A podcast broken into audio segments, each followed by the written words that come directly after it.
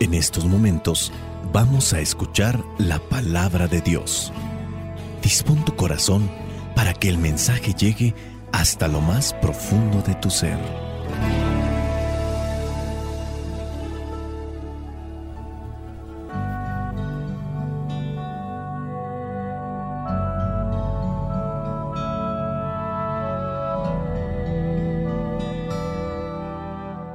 Lectura del Santo Evangelio según San Lucas, capítulo 6, versículos del 43 al 49. No hay árbol bueno que pueda dar fruto malo, ni árbol malo que pueda dar fruto bueno. Cada árbol se conoce por su fruto. No se cosechan higos de los espinos ni se recogen uvas de las zarzas. El hombre bueno dice cosas buenas porque el bien está en su corazón. Y el hombre malo dice cosas malas porque el mal está en su corazón. Pues de lo que abunda en su corazón, habla su boca. ¿Por qué me llaman ustedes Señor y no hacen lo que les digo? Voy a decirles a quién se parece el que viene a mí y me oye y hace lo que digo. Se parece a un hombre que para construir una casa cavó primero bien hondo y puso la base sobre la roca. Cuando creció el río, el agua dio con fuerza contra la casa, pero ni moverla pudo, porque estaba bien construida. Pero el que me oye y no hace lo que digo, se parece a un hombre que construyó su casa sobre la tierra y sin cimientos. Y cuando el río creció, y dio con fuerza contra ella, se derrumbó y quedó completamente destruida. Palabra de Dios, te alabamos Señor. Señor Jesucristo, nuestro divino Salvador, gracias te damos por tu infinito amor escuchamos en la palabra, te recibimos y adoramos en la Eucaristía, te servimos en los hermanos.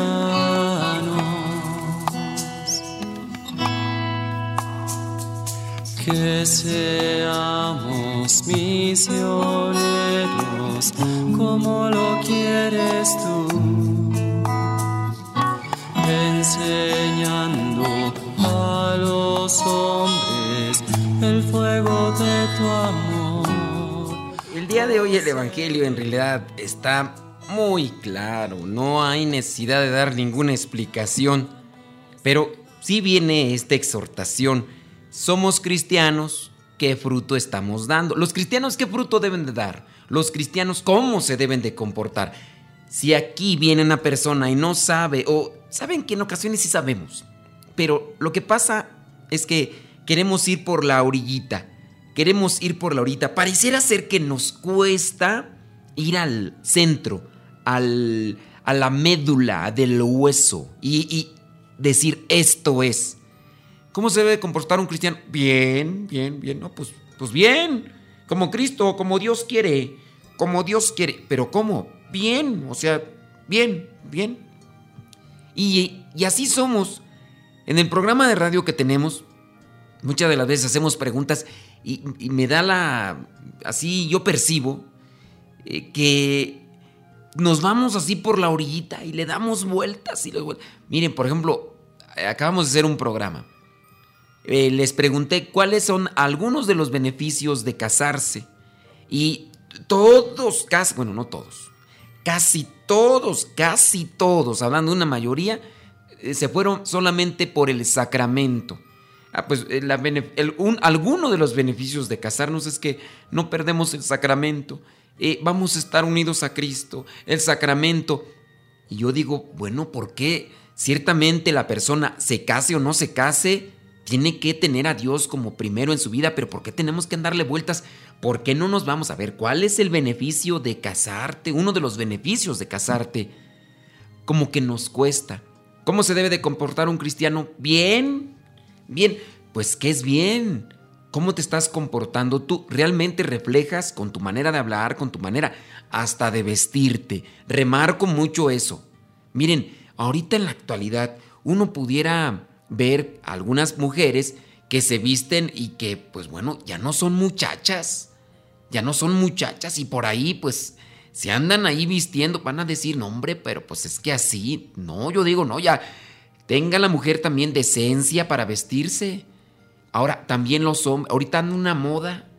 Los hombres con esos pantalones todos apretados, oye, pues ¿Qué es eso? Las camisas todas apretadas. Son camisas de vestir, pantalones de vestir, todos arrejustados. ¿Qué es eso? Yo ah, digo, pienso yo que ni caminar a gusto pueden los hombres. Parece que van ahí todos rosados. Disculpe, pues, pero pues, es que una verdad yo los veo así como caminan. Y luego se ponen unos tipos de zapatillas o zapatos. Así, todos así. Y van así, parecen pollitos espinados. A ver, yo, yo. Estamos eh, metiéndonos a la reflexión y disculpe que ya me metí como en el programa de radio, pero estoy haciendo la, o estoy queriendo hacer una reflexión con ustedes. Hoy las lecturas nos hablan del comportamiento que debemos de tener como cristianos. No hay árbol bueno que pueda dar fruto malo, ni árbol malo que pueda dar fruto bueno. Si nosotros somos cristianos, somos árbol bueno, los frutos deben de ser buenos. Dice el versículo 44, cada árbol se conoce por su fruto. Yo voy a la iglesia, yo estoy cerca de Dios, ¿cómo me debo de comportar? ¿Cómo debo de hablar? ¿Cómo debo de ser? Dice aquí, no se cosechan higos de los espinos, los higos si los conozco, no se cosechan de los espinos, ni se recogen uvas de las zarzas. El hombre bueno dice cosas buenas porque el bien está en su corazón. Dios está en su corazón. El hombre bueno dice cosas buenas, hace cosas buenas, piensa cosas buenas. Eh, ¿Por qué? Porque Dios está en su corazón. La pregunta es, durante todo el día, ¿cuánto de Dios estamos echando en nuestros corazones para que de ahí salga el fruto? Viene entonces la reflexión. Yo dejo entrar a Dios en mi vida. Qué bueno vas a decir, sí, yo dejo entrar a Dios en mi vida, por eso estoy escuchando ahorita este Evangelio, porque ya lo sigo, porque, pues bueno, qué bien, qué bien que lo sigues, qué bien que, que lo estás allí escuchando, pero ciertamente debemos de cuidar bien nuestra manera de hablar, nuestra manera de comportarnos.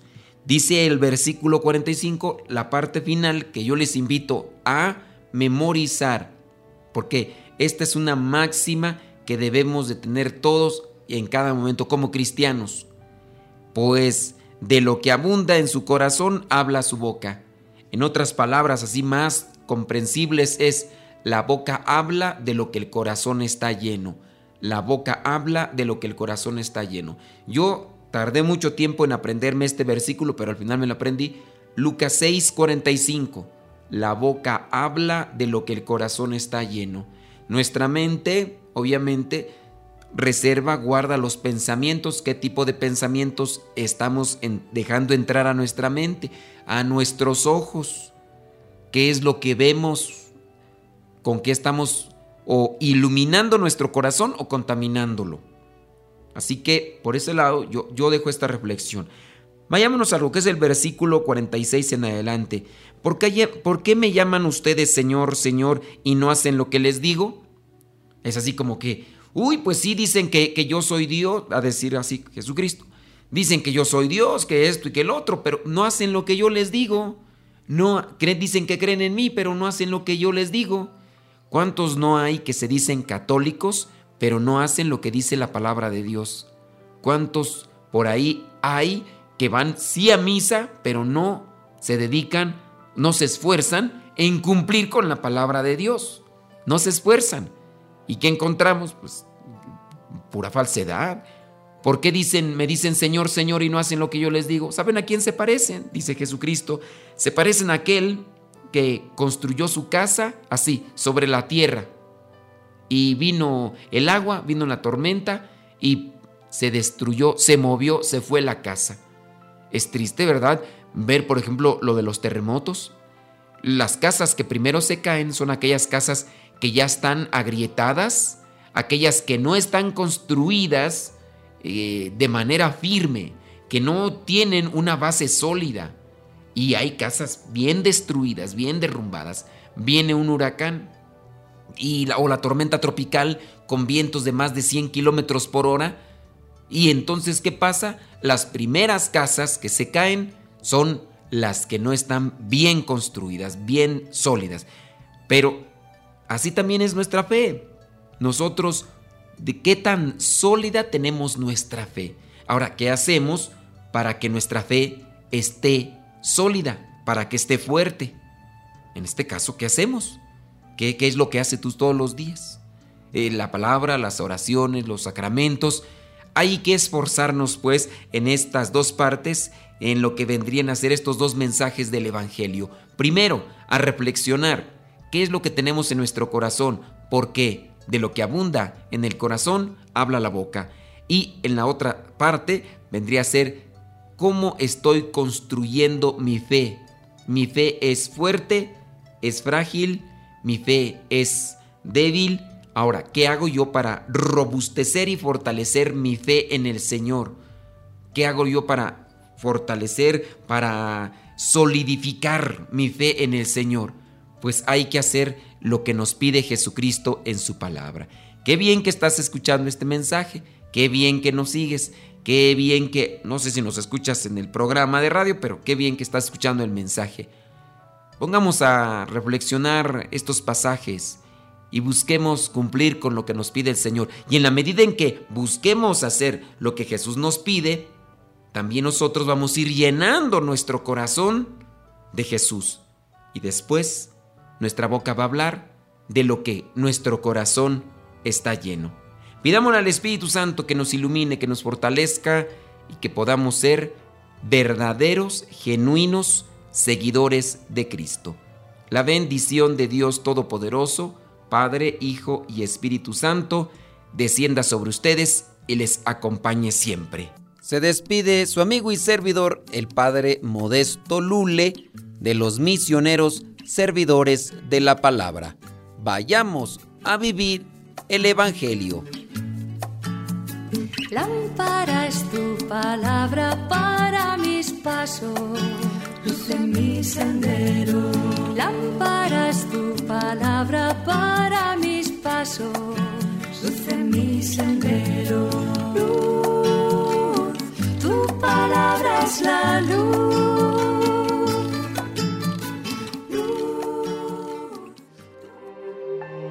¿Cómo olvidar el día en que te conocí? Nuestras almas se encontraron.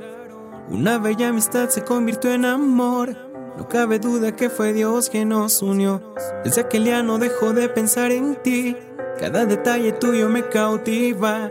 Te convertiste ahora en parte de mí. El podcast En pareja con Dios presenta consejos para ser más comprensible y perdonar.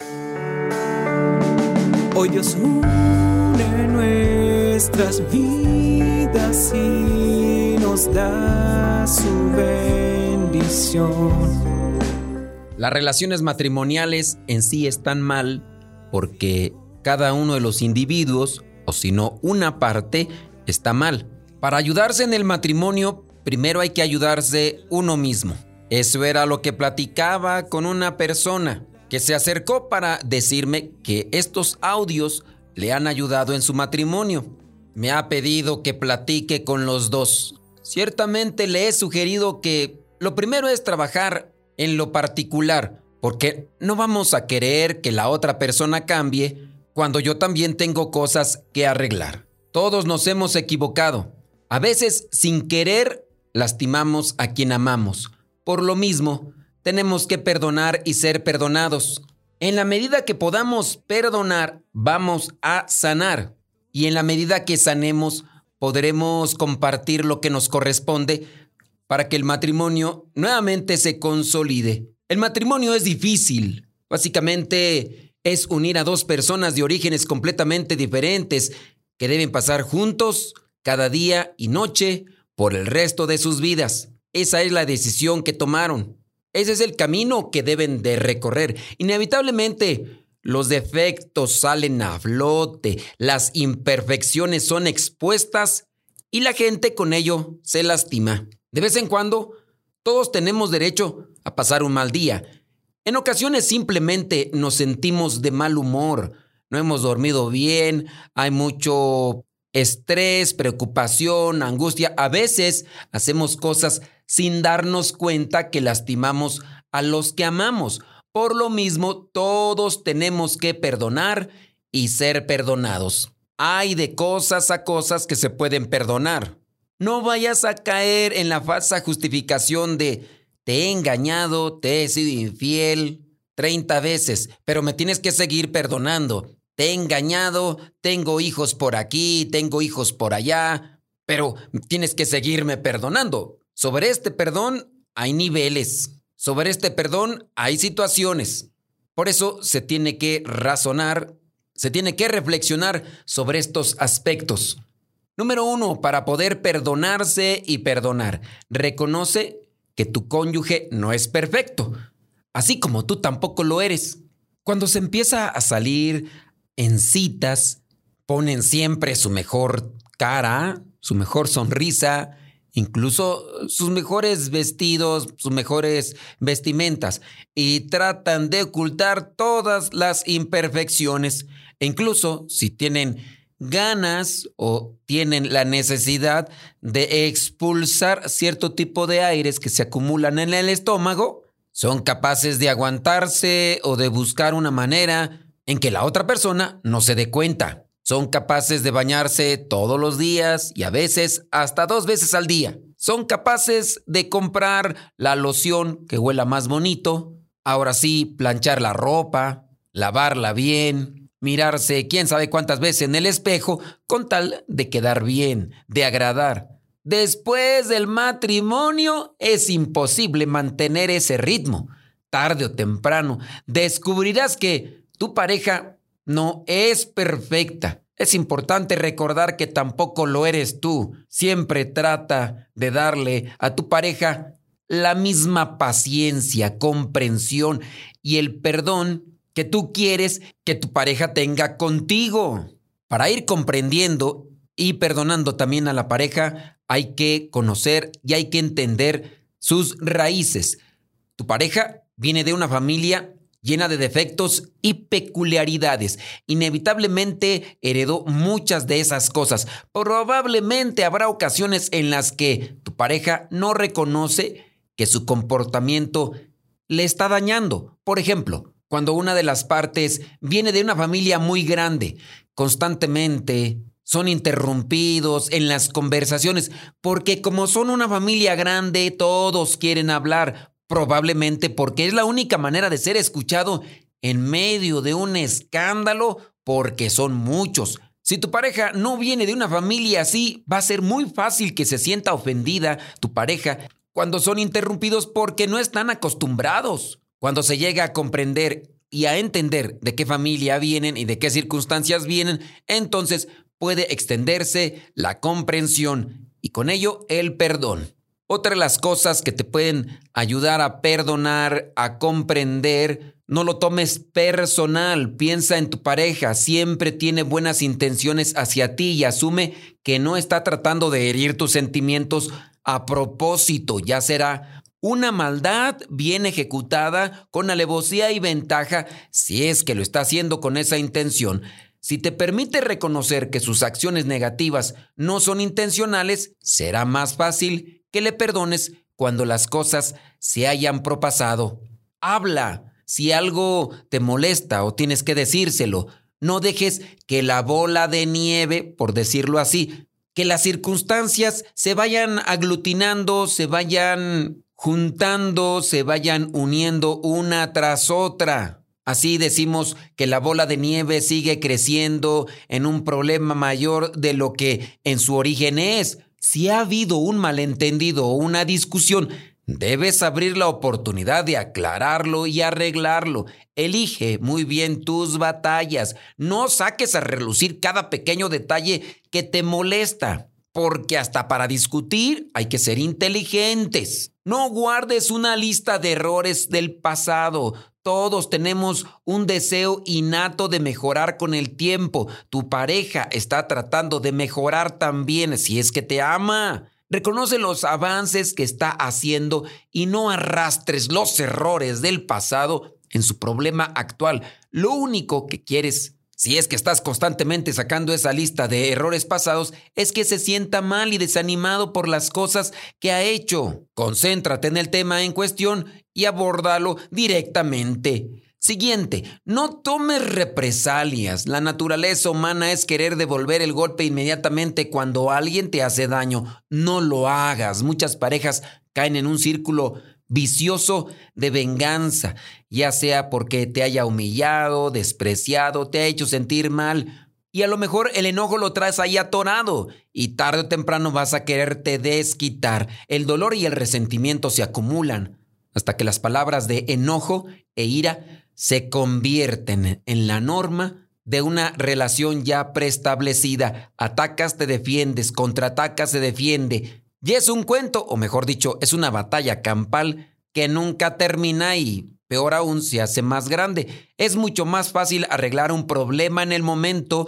que cuando tienes que excavar a través de capas y capas de daños y sentimientos ya heridos. Recuerda las buenas cualidades de tu cónyuge, de tu pareja. Hay veces que esto es muy sensible y los caprichos de la pareja puede ser que le pongan los nervios de punta, deben de reconocer que a veces el problema no es tu pareja, eres tú. Así que para contrarrestar toda negatividad que se están dando vueltas en la cabeza, recuerda todos los detalles maravillosos que tiene tu pareja. La verdad es que la lista de cualidades positivas puede ser muy larga. Eso te puede ayudar a dejar de lado los sentimientos negativos y a darte cuenta de que tienen una posibilidad de acomodar su situación, su relación, para que vaya viento en popa. Elige perdonar. El perdón, ya hemos mencionado antes, comienza en la mente y termina en el corazón. Deja de concentrarte en tus sentimientos heridos. Sé inteligente para poder elegir las cosas que te ayudan. No seas irracional y te dejes llevar solamente por los impulsos. Hay personas que se la pasan revolcándose en las cosas del pasado, en las cosas que les dijeron o hicieron, con lo que los hirieron. Es como si una persona siguiera tragando, porque es la palabra propia, de las cosas que le han hecho o le han causado una infección en el estómago y el médico le ha dicho cuál fue la causa de esa infección. Incluso han detectado qué fue lo que estuvo comiendo, porque también así le hacen los médicos, preguntando qué fue lo que consumió, lo que comió, lo que tragó recientemente, para detectar más o menos qué fue lo que le causó esa infección en el estómago. Después de haberlo detectado, simplemente ya no lo coma, eso le va a hacer daño, ya por favor deséchelo. Pero ahí tienes al terco, a la testaruda, a la necia, a la cabezona mozocotuda o también mozocotudo que vuelve a tragar de aquello que le provocó una infección. Vuelve nuevamente a darle vueltas y vueltas aquello que le provocó esos sentimientos de baja autoestima, de tristeza, de dolor, de angustia, de sufrimiento, pero sigue tragando de esas mismas cosas y se sigue sintiendo cada vez más mal. ¿Qué puedes hacer cuando encuentras una persona cabezona, necia, testaruda, cerrada, terca, mula, con esa postura de hacer lo que le viene en su bendita y regalada gana? Pues solamente puedes decir, sigue tragando y sigue revolcándote. En tu necedad ni Dios te puede cambiar a la fuerza porque Él te deja el libre albedrío para que tú elijas. Pero como eliges pudrirte, asume y abraza las consecuencias. Oye, es que en ocasiones de verdad sacan de quicio esas personas mozocotudas, testarudas y necias. Digo, porque aunque yo no estoy en ese tipo de relaciones, a mí sí me llenan el buche de piedritas cuando vienen esas personas solamente a quejarse de que les va mal, pero no hacen absolutamente nada por arreglar su situación, porque siguen en la misma postura y siguen montados en el mismo macho, aunque cada rato les dé de patadas o los azote en el suelo. Pero tampoco son niños, tampoco son adolescentes que se puedan zamarrear y darles un buen jalón de orejas para que entiendan, ya están labregones. En fin, cada quien sufre o goza dependiendo de su situación. No te conviertas en una víctima. Si tu cónyuge continúa haciendo daño de la misma manera una y otra vez sin tratar de cambiar su conducta, es muy probable que debas buscar asesoramiento profesional. Algunos comportamientos son simplemente inaceptables.